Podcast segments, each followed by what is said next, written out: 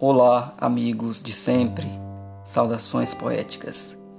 O silêncio é algo que faz parte das nossas vidas e ele, em muitos momentos, se faz necessário. E é disso que eu quero tratar nessa reflexão chamada O Silêncio. O silêncio é deveras muito interessante.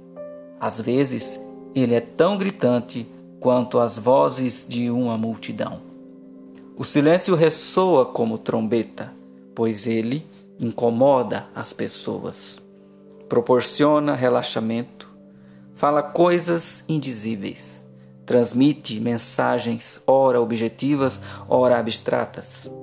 O silêncio é a inspiração dos compositores, dos poetas, dos dramaturgos, veja bem, justamente das artes vocais.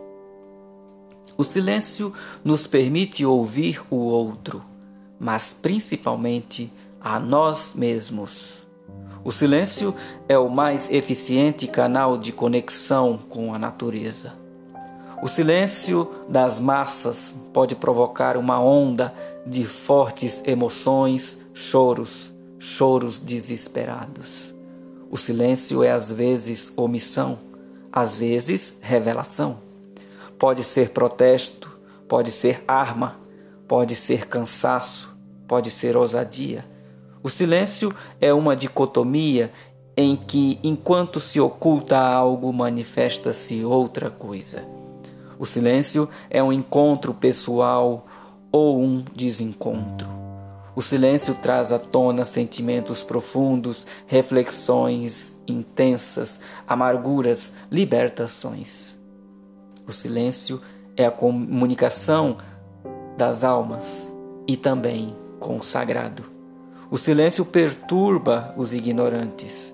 O silêncio é propaganda da timidez, mas é rótulo enganoso do produto, pois quem vive no silêncio provavelmente tem um vulcão de euforia dentro de si. O silêncio é o canal do espírito é uma fonte de interpretações, é a comunhão dos crentes, é o diálogo dos mortos, é o idioma dos ausentes. O silêncio, assim como a escuridão, é o que predomina na existência. Quando o barulho perde a força, o silêncio prevalece. Por mais que fujas dele, ele te encontrará e te dirá algo. O silêncio tem esse poder. Quando fores consolar alguém que perdeu um ente querido, não diga nada, apenas abrace. O silêncio será o melhor consolo. Não se preocupe em responder todas as perguntas. Muitas vezes, o silêncio é a melhor resposta. Abraços silenciosos.